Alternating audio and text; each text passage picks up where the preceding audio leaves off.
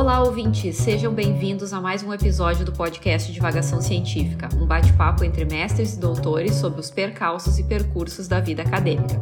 Eu sou a Natália Simon, professora universitária. E eu sou a Márcia Zanata, pesquisadora. E hoje a gente vai divagar sobre um tópico pedido por nossos ouvintes: o mercado dos artigos científicos e o sistema que nos obriga a publicar. E para conversar com a gente, nós convidamos a professora doutora Juliana Thomas. Ela é professora adjunta no Instituto de Química da URGS desde 2021, então bem recente. Uh, possui licenciatura em Química pela Faculdade de Filosofia, Ciências e Letras de União da Vitória. É mestre em Química pela Universidade Federal do Paraná, onde desenvolveu sua dissertação na área de síntese orgânica, estudando reações biocatalisadas em fluxo contínuo. É doutora pela mesma universidade com o período sanduíche na Universidade de Cambridge, tendo atuado na área de síntese orgânica, com ênfase em reações de resolução cinética enzimática de cianohidrinas em fluxo contínuo e transformação sintética de cianohidrinas contendo selênio em sua estrutura, visando aplicação biológica. Então, obrigada, Juliana, por ter aceitado o nosso convite. Obrigada a vocês pela oportunidade. Estou muito feliz em participar aqui do trabalho e principalmente para poder divagar sobre um tema que faz parte do nosso cotidiano como pesquisadoras. Obrigada, Juliana. Então, pesquisadoras, começo aqui com a questão, não tem como começar com outra. Uh, vocês se sentem pressionadas a publicar? Bom, iniciando comigo, né? Eu diria que a minha experiência com publicação, ela é bem curta ainda, né? Eu sou recém-doutora e faz pouco tempo que eu mudei um pouco a chavinha para estar do outro lado, né? Quando você uhum. está na tua pós-graduação, você tem um supervisor, um professor junto contigo e às vezes você não não percebe a, a importância de um ou outro fator ou a pressão que existe ali em função disso. Acho que em cima dos estudantes recai muita pressão, é claro, mas acaba que ainda a pressão maior fica com aquele que está respondendo pelo trabalho. Então, hoje, né, iniciando carreira como pesquisadora na universidade, eu consigo perceber algumas coisas que acontecem né, com relação a esse mundo da, da parte da pesquisa.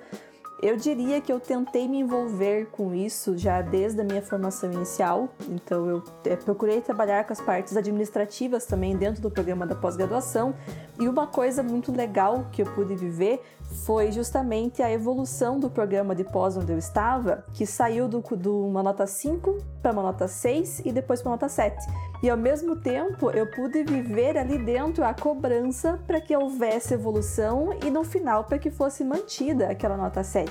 Então tem todo um processo de incentivo e, por que não, de cobrança, vamos dizer assim, de quem está coordenando todo, né, toda a situação ali, o programa como um todo, para que você publique e que você publique bem.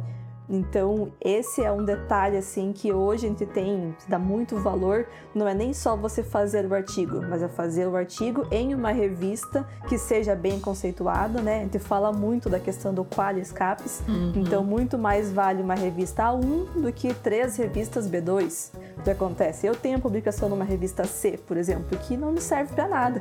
Uhum. Então ela não conta, não tem métrica, nada assim, né? E você vai construindo o teu currículo baseado muito no onde você consegue publicar, na qualidade dos resultados que você tem e também na tua maneira de expressar esses resultados. Às vezes você tem uma mina de ouro na mão e não consegue escrever de maneira convincente e isso fica engavetado. Então é toda uma experiência ali que você vai adquirindo, claro, conforme você vai avançando na carreira, conforme o grupo em que você está inserido, quem é o teu supervisor naquele momento. E uma, uma frase que meu ex-orientador me falava muito é essa questão da publicação, da construção de currículo, que isso sempre, quando você começa a se preocupar a respeito, né, você tem que ter a noção de que o currículo é passado. Então agora não adianta, eu tive que produzir durante a minha carreira, então eu cheguei num ponto que aquilo já aconteceu, já está no passado. Então, a hora que principal que dá que ela muda a chavinha para todo mundo é: defendi meu doutorado, vou seguir carreira. Então, ah, como que tá meu currículo? Naquele momento já não adianta muita coisa, porque já foi, né? Você já teve tempo de bancada, já produziu o que tinha que produzir e publicou o que tinha que publicar ou não publicou o que tinha que ter publicado, que às vezes acontece. E é um momento de pressão como um todo, né? Terminar um doutorado, terminar um mestrado, aí de repente você se dá conta de que, olha, defendi, eu tenho dois artigos publicados, né? Que lugar que vai me aceitar como pesquisadora com dois artigos publicados? É muito difícil, eu diria assim, principalmente quem vai iniciar carreira. Então, como eu acabei de fazer, essa transição, eu me coloco um pouco daquela, falei, nossa, eu defendi meu doutorado com cinco artigos da vida, né, juntando mestrado e doutorado, enquanto que eu tive colegas que tiveram muito mais publicações. Isso, claro, depende da área, depende de condições também, né, eu estava num grupo iniciante, então, o meu ex-orientador, ele, ele começou na universidade e um ano depois eu virei aluna dele. Então, realmente era alguém início de carreira, né? Eu tô sofrendo duplamente, sofri por ele agora por mim. Uhum. Mas até você ter o seu nome, né, estar bem estabelecido, o caminho é um pouco mais difícil. Então, você tem essa situação que você tem que produzir, só que também, se você não tiver produzido já, você não tem recurso para continuar produzindo. É o hum. cachorro correndo atrás do rabo, né? é a, a, máxima, acho que, do, do jovem quando quer arrumar o primeiro emprego. Você vai fazer uma entrevista e pede experiência. Aí você não tem experiência, mas você nunca vai adquirir experiência porque você não consegue o primeiro emprego, não é verdade? É. Isso, claro, dependendo do lugar onde você está inserido, né? Existem incentivos, alguns lugares têm mais recursos do que outros, né? Acho que vocês tiveram, inclusive, a série da, da Ciência do Brasil, né? Para uhum. ver, ah, algumas pessoas do Nordeste, às vezes, alguma universidade não tem tanto recurso quanto nós temos no Sul. Nós não temos tanto recurso quanto o pessoal tem em São Paulo. Uhum. E um, um comentário sobre pressão para publicação, eu demorei muito tempo para valorizar a minha experiência do doutorado sanduíche. Eu fui para o exterior, eu estava em Cambridge com um professor que é a referência na área em que eu estava estudando, que é química de fluxo. Aprendi muito, muito, muito, muito, muito. E quando eu voltei para o Brasil, o comentário dos meus colegas no retorno, eu falei: ai que legal, vai sair artigo. E ah. não saiu o artigo. Eu, nossa, eu testei infinitos projetos e tudo deu errado. Foram só seis meses também, o tempo foi curto e acabou que eu não consegui produzir um artigo. E em algumas situações isso pesou negativamente do meu currículo. Então, o quanto isso inclusive destrói o psicológico, né? Você acaba com toda uma experiência boa que você teve porque você não conseguiu ter um artigo daquela experiência. Sim, e essa coisa de pressão em publicar, eu sinto também que teve uma mudança de quando eu estava no doutorado e agora como pesquisadora, que eu também oriento alunos e tal, que antes eu tinha mais uma pressão no sentido assim de eu tenho que publicar muitos artigos, número, para encher meu currículo, né? Basicamente era essa ideia que eu tinha. E hoje em dia uh, não penso nisso, né? Penso muito mais na, na qualidade e justamente como eu mudei do lugar, né? Estive em Portugal e vou para Espanha, a pressão em ter que publicar novamente para selar aquele, aquela colaboração e mostrar que você teve naquele lugar por um tempo e que você produziu naquele lugar, né? Então parece que somente o artigo vai te demonstrar que o que, que você fez lá foi válido, né? Que é desgastante às vezes, né? Porque Sim. tu fica sempre correndo atrás do artigo. Não, eu tô numa situação parecida, mas é assim, a Juliana sabe, os professores em estágio probatório têm duas avaliações, na verdade, ao longo dos três anos uh, desse estágio probatório. E aí agora, em 30 meses, eu vou ter a minha avaliação final. E eu pensei, nossa, eu fiz várias coisas interessantes nesses 30 meses, né? Mas pensei, mas quantos artigos eu publiquei nesses 30 meses, sabe? Sim. E eu tenho certeza que os meus colegas que vão me avaliar, eles vão já começar a ler com esse mesmo pensamento. Então, assim, artigos e pesquisadores não, não dá para dissociar, né? É a métrica que hoje mais vale, né? Acho que até tem a questão da inovação, o depósito de patentes e tudo, mas primeiro que o tempo que demora para você ter uma patente concedida. Né? A publicação do artigo científico ela é lenta em alguns casos, mas ainda assim é muito mais rápida. Então é um resultado que você vê mais de imediato. Uhum. E fatores de impacto e citações, Exatamente. né? Que é agora também todo o que envolve o fator H, né? Que é o número de artigos, fator de impacto e as citações. E existe já, a gente até dando, vendo algumas campanhas internacionais que não querem mais usar o fator H como métrica, porque acaba acontecendo isso, que as pessoas se preocupam muito, muito em publicar, e dá para ver até que o número de artigos nos últimos anos, o número de artigos científicos aumentou muito, e na verdade o impacto das publicações não aumentou na mesma proporção que a quantidade de artigos. Então mostra que em geral as pessoas estão tentando publicar para melhorar o seu currículo, mas isso às vezes nem sempre está agregando para a ciência. Sim, e quando pensamos em sociedade, às vezes não está agregando nada, uhum. porque quem, quem tem acesso a esse material não é às vezes o público-alvo, que é a sociedade como um todo. A gente está ainda muito dentro de uma bolha. Você tem que né, publicar para melhorar o seu currículo, para você ter mais prestígio e tudo mais. E esse material ele não chega em quem deveria chegar, né? Você deixa ali preso na bolha da ciência e acaba gerando, inclusive, muita desinformação. Eu acho que a gente está no uhum. melhor momento possível para falar sobre desinformação. Né, pega todo qualquer tragédia que acontece, as pessoas vão procurar as informações e o que está acessível, o que é gratuito na internet. O artigo às vezes não é gratuito. Então a informação de qualidade não chega. Eu ia comentar, Gurias, sobre a questão do Qualis e dos tipos de artigos diferentes, vamos dizer assim, que a gente uh, publica. Não sei, a experiência que eu tenho é, independente do Qualis do artigo, eu tenho o mesmo trabalho para publicar. Então, assim, uh, isso me chateia um pouco, sabe? E ainda tem a questão de que você quer que aquilo tenha um resultado rápido. Então, às vezes, você joga um artigo numa revista que você sabe que vai entrar, por exemplo, um Qualis, sei lá, B1, que é quase certeza que entra, e aquele trabalho até tem né, qualidade para estar numa revista A1 só que se não tiver, você vai perder o tempo de mandar para um, de levar uma negativa, ter que resubmeter para outra revista.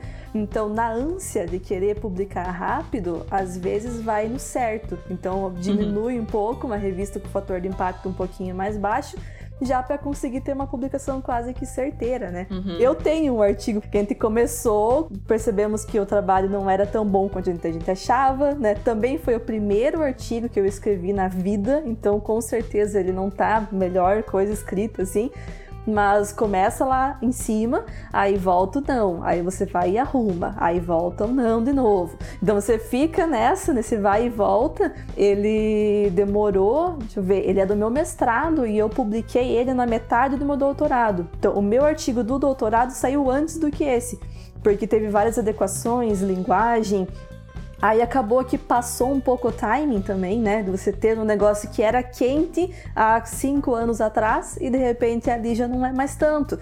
Então é bem complicado isso. É o meu artigo mais citado. E deve ser Open Access. Exatamente, ele é pois, é Open Access. É isso que acontece muitas vezes. E como isso afeta.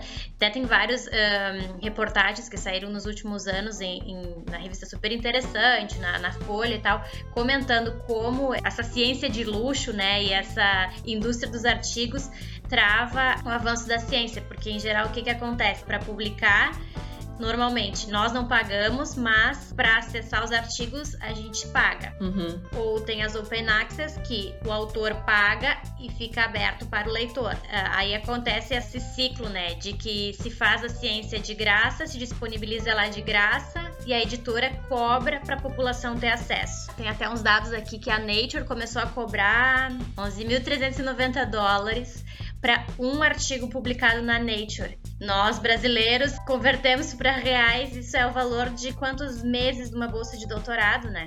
O ideal é quando tu, faz, tu fizer um projeto, tu já colocar, quando tu vai fazer lá, discriminar os, os, os, gastos do projeto, tu já coloca lá isso aí, né? Alguns não vão aceitar, né? Eu acho que alguns projetos nem aceitam, mas... É isso que eu ia comentar. Existem alguns casos que você não pode inserir essas. É, é, não posso colocar custos com publicação científica. Existem vários editais de fomento que permitem, né? Eu acho que é uma tendência, porque o Open Access é uma tendência. Então, acaba. Esse, o valor pago por esse artigo vai ter que sair de algum lugar. E as iniciativas para financiamento de publicação, elas ainda são poucas. Você vê, as universidades às vezes têm uma verba destinada a isso, as agências financiadoras, então você pega, sempre o exemplo é São Paulo, né? A FAPESP tem uhum. um dinheiro que eles vão destinar a isso. Só que daí novamente, né, fica localizado onde que a publicação ela vai acontecer mais fácil e mais rápida e onde que vai ser um pouquinho mais difícil disso, disso acabar gerando frutos, né? Ainda que no Brasil tem o periódico da CAPES, que é onde conseguimos acessar a maior parte dos artigos sem pagar, mas precisa ter uma ligação com a universidade, né? Precisa acessar de dentro da universidade ou estar com o proxy da universidade, senão tu não consegue acessar. Então, para o público geral que está em casa e quer procurar o artigo e ter acesso, não tem. E, e essa tendência de valorizar o Open Access eu vejo também agora aqui na Europa. Então, é realmente uma tendência, mas que ainda ainda é um pouco difícil de colocar em prática, porque para as revistas isso não é muito vantajoso, né? É, talvez as editoras vão ter que dar um jeito aí, vão pensar em outros modos, né, de fazer essa cobrança. Vai precisar haver um processo de reinvenção. Assim como foi talvez o que aconteceu quando saímos do impresso para o online, uhum. que já mudou a questão do acesso, agora de repente sair de uma versão onde tudo é pago para algo que tenha um acesso livre. Só que esse custo vai chegar. De alguma maneira, alguém vai ter que pagar essa conta. E daí isso me preocupa, porque se virar algo um pouco mais estatal, governamental, não sei, nós saímos bastante atrás nisso, né? Uhum. Com relação a investimentos, ciência e tudo mais, vai ficar novamente algo muito centrado ali Europa, Estados Unidos pensando, claro, como pesquisadora, né? Como sociedade, o fato de ter um material de acesso aberto vai beneficiar com certeza todo mundo. E agora pensando como pesquisadores, como que você vai conseguir fazer esse material chegar? Qual que vai ser o recurso necessário? Sim, é, é mesmo o autor pagar para publicar, né? Que é Sim. isso que as revistas têm tentado agora implementar. Mas o custo é, é alto. Uhum. Nossa, é muito alto. Às vezes tem algumas revistas também que tu tem que assinar. Eu já, já publiquei numa revista que tu era obrigado a assinar que tu não poderia publicar o pré-print e não poderia enviar, por exemplo, ali no ResearcherGate, sabe? Sim. Que às vezes as pessoas te pedem o teu artigo e tal, e tu envia para pessoas que tu não poderia publicar no ResearcherGate, porque senão tu poderia uh, estar infringindo as, as regras e poderia pagar uma multa. Então, pra, tu tem que disponibilizar, mas tu, é, tu não pode disponibilizar. Então, o que, que tu faz? Tu paga para deixar acesso aberto, porque daí tu não tem esse problema, né? Acho que a tendência vai ser essa. É, o ResearchGate tem a opção de colocar o full text, mas ele já vem com as recomendações dizendo de, tipo, cuidado se você divulgar o full text não vai contra a política da, da revista onde ele está, está, tá publicado. Mas existem alguns casos que você não tem acesso, aí você joga no Google e aparece a página do ResearchGate e lá está o full text. Você consegue acessar por lá. Eu tava vendo uh, essa semana, apareceu no Instagram da, da revista FAPESP, que eles comentaram sobre um artigo chamado né, O Efeito Sci-Hub. E aí eles verificaram, então, que os artigos que estão no Sci-Hub são mais citados do que outros que não estão. É quase equivalente a um Open Access, né? Exatamente. E tem outros dados relevantes, assim, eu vi um vídeo também sobre isso hoje, que existe uma, uma relação clara, assim, entre o país que a pessoa publica, do autor principal, por exemplo, e o corresponde em autor uh, publica, e o tipo de publicação, né, a qualidade da revista, vamos dizer assim, que o trabalho está sendo publicado, né? Então, eles também fizeram um monte de estatísticas relacionadas a isso. É, se o nome que tem a estrelinha ali já é mais conhecido, eu acho que quando você tenta colocar um artigo numa revista com um nome melhor também, né, um fator de impacto maior, isso conta muito. Uhum. Você pega pesquisadores desconhecidos, às vezes é um trabalho excelente, mas ainda cai naquela de quem é essa pessoa. A pessoa não tem muitas referências anteriores para você conseguir ver o trabalho dela. Então, esse começar é muito difícil. Eu acho que uma vez que você engrena ali, você está com a pesquisa mais desenvolvida, não é que as coisas ficam fáceis, mas elas não ficam tão difíceis quando era no começo de carreira. assim, e quando a gente está correndo atrás dos artigos, a gente esquece no nosso currículo de, de fazer outras coisas que também são tão importantes quanto os artigos. Claro que o artigo é uma das métricas mais usadas numa seleção para entrar no mestrado no doutorado, mas, por exemplo, para ser professor, Uh, são várias outras coisas também que são consideradas. Sim. E que às vezes, quando a gente está no doutorado, a gente fica muito focado nos artigos e não se dá conta dessas outras coisas. E como tu comentou, quando a gente se dá conta do currículo, o currículo já é passado, então a gente não fez aquelas coisas no passado, né? E até eu estava vendo esses dias uma entrevista do antigo presidente da CAPES e ele comentou que eles pretendiam mudar um pouco o método de avaliação das pós-graduações para os próximos anos. Não considerar somente o número de artigos artigos, que uma vez foi utilizado bastante isso, porque o Brasil precisava melhorar o seu ranking de publicação mundial. Então, agora o Brasil já tem um, grande montante de artigos científicos publicados por ano, então é um dos países que, que mais publica no mundo.